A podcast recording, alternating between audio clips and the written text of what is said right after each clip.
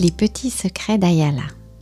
Alors avec la régulation des émotions, euh, il y a quelque chose qui se passe qui est souvent pas facile euh, finalement. Comment vont réagir les deux parents?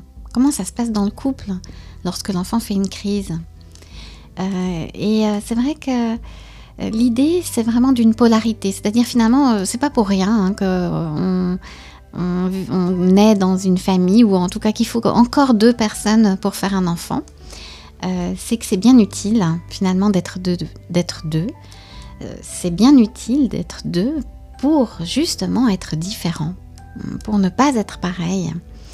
Euh, donc le couple sert à ça quelque part. Hein. Il va y avoir le parent qui va poser la limite, qui va dire ah ben non, ça c'est feedback informatif.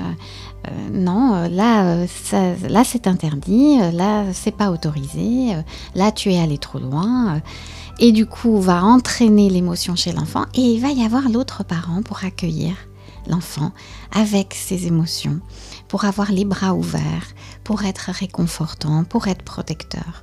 Évidemment, il ne s'agit pas à ce parent protecteur de dire ah ben non, euh, là euh, maman euh, vraiment elle a exagéré. Non non, bien sûr, le feedback informatif il est valable pour tout le monde.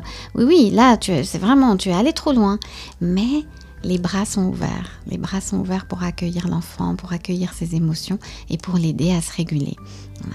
Une euh, alternative bien utile.